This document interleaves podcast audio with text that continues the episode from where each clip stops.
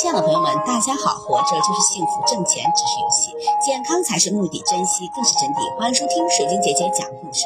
今天的故事名字叫《乔姓的来源》。据说，轩辕皇帝死后葬于乔山，子孙中留居乔山为其护灵守墓的人，遂以山名乔字为姓，后去掉偏旁木字，简写成乔。